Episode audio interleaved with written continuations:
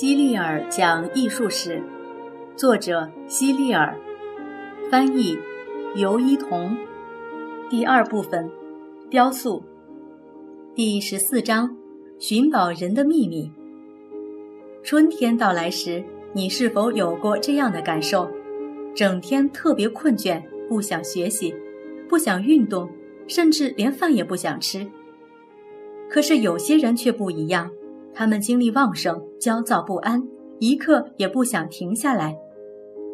刚踢完球，马上又到草坪里打几个滚，又或者狂跑一阵，或者大吼几声。我倒是更喜欢后一种状态，因为它让我看到了春天里蓬勃的生命。在中世纪，由于频繁的战争和教会势力的阻碍。使得科技和艺术都得不到相应的提高，人民更是生活在没有希望的痛苦中，所以中世纪又被称为黑暗时代。中世纪以后，全世界都好像被春天吹醒了一样，创作精力异常旺盛。这期间出现了大批具有代表性的绘画、建筑、诗歌、雕塑作品。这一时期也被称为文艺复兴时期。复兴就是苏醒、重生的意思。文艺复兴最早开始于意大利，那时人们再次热衷于钻研古代技艺和知识，挖掘古罗马时期的建筑和雕塑作品，学习和传播古罗马和古希腊时期的文学作品。在学习前人的同时，文艺复兴时期的人们也会为艺术做出自己的贡献。最早研究古罗马雕塑的人中，有一位名叫多纳泰罗的雕塑家。他住在佛罗伦萨，年轻时曾和朋友布鲁内莱斯基一起去了罗马。他们希望在那些破旧的废墟里找到一些漂亮的艺术品。布鲁内莱斯基痴迷于建筑，他总是到处测量古罗马建筑的尺寸。而多纳泰罗则一心想寻找漂亮的雕像，人们称呼他们为寻宝人，因此他们看起来和那些一心想找到地下宝藏的人一样。他们回到佛罗伦萨后，多纳泰罗雕刻了一座浮雕画廊，专为那些唱歌的人而建的。这座画廊被安放在佛罗伦萨大教堂的一侧，作为墙壁。在画廊的另一面。多纳泰罗又雕刻了很多小孩的雕像，这件作品很成功，当时的人们都非常喜欢。多纳泰罗还有一件非常著名的雕塑作品，位于佛罗伦萨另一处教堂的外面，他刻画的是圣乔治。圣乔治是谁？他是一名军人，也是一名基督徒。要知道。在当时，信奉基督教是非常危险的，因为基督徒正在遭受迫害。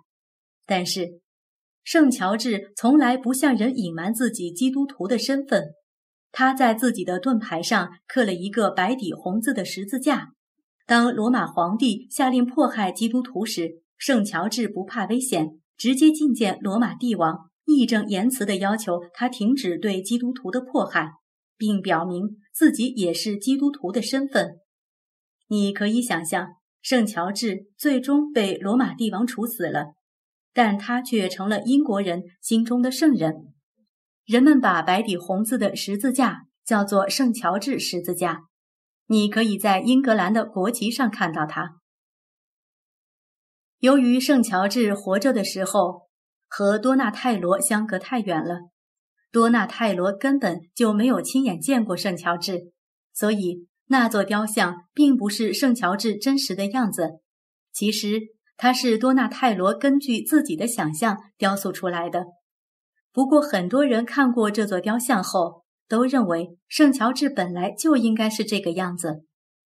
加上这座雕像很逼真，所以他的名气也越来越大。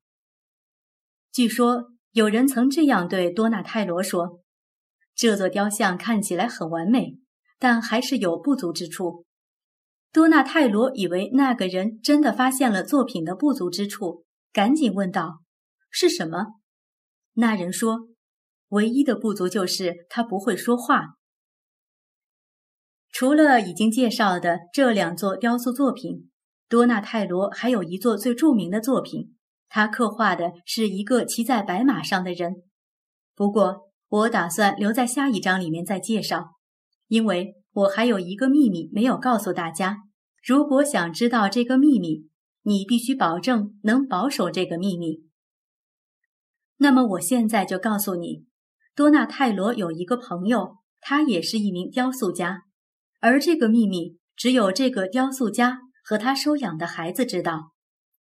这个被他收养的孩子后来又有了五个孩子，他把这个绝妙的秘密又告诉了他的五个孩子，所以这个当初只有两个人知道的秘密就成了一个家族的秘密。有一位名叫卢卡·德拉罗比亚的雕塑家，他是第一个知道这个秘密的外人。他也生活在佛罗伦萨，年龄比多纳泰罗小几岁。罗比亚雕刻过大理石雕像和青铜雕像，另外，他也雕刻过一座浮雕画廊。有意思的是，这座画廊也是在佛罗伦萨大教堂，恰巧在多纳泰罗的浮雕画廊的对面。多纳泰罗和卢卡德拉罗比亚的画廊有一个共同之处。就是画廊外侧都刻有很多的小孩，如果你凑近看，就会发现卢卡德拉罗比亚的画廊上的小孩子比多纳泰罗画廊上的更逼真，也更漂亮。但是如果你从远处看，多纳泰罗画廊上的小孩则更多，这是因为多纳泰罗画廊上的小孩刻画的较为粗糙，反而更加显眼。因此，用中国的一句诗来说。真是梅须逊雪三分白，雪却输梅一段香啊！由于这两处画廊极为珍贵，为了更长久的保存，人们把它们搬进了博物馆。我们接着来讲有关秘密的事儿吧。当卢卡德拉罗比亚雕刻完画廊，在结算工资的时候，才发现自己根本就没有赚到钱，因为在当时大理石的价格很昂贵。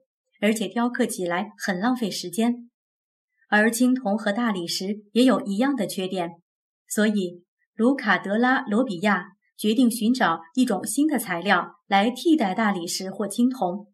后来他成功了，当然，这种材料不是木头，也不是其他石头，而是粘土。什么？这种新材料就是粘土？这算什么新材料啊？以前古希腊人不是早就用过了吗？他们还曾用粘土烧制了好多小陶俑。你说的不错，但还是要听我慢慢讲完。卢卡德拉罗比亚用的粘土，以前古希腊人早就用过，这没错。但是接下来我讲的才是我想告诉你的那个秘密。他在完成雕像后，会把一种叫釉的物质。涂在雕像的表面，这种物质就像融化的玻璃一样。然后再把涂了釉的雕像放进火中烧一段时间，这样制成的雕像会像大理石一样坚固，不怕风吹雨打，可以长久的保存。而没有上釉的赤陶土雕像，过不了多久就会破裂。当其他雕塑家知道这种方法后，纷纷效仿。但无论怎样，他们做的都不如卢卡德拉罗比亚的漂亮，所以上釉的这一工序就是卢卡德拉罗比亚的秘密。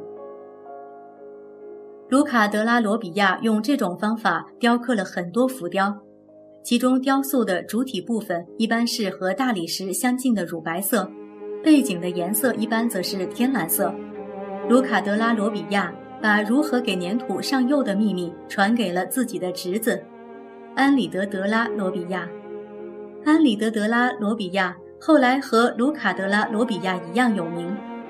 安里德德拉罗比亚的大部分作品都是通过上釉的方法做的，但是他在作品中加入了更丰富的颜色。圣母女子是他的代表作，在二百一十三页你可以看到圣母与子。在佛罗伦萨儿童医院的外部有一系列的婴儿像赤陶浮雕，这些尚在襁褓中的婴儿分别处在一个圆形背景之上，这些雕像都是安里德的作品。你可能见过这些浮雕的石膏仿制品，但我要提醒你的是，石膏仿制品是白色的，而安里德德拉罗比亚的原作可不是白色的。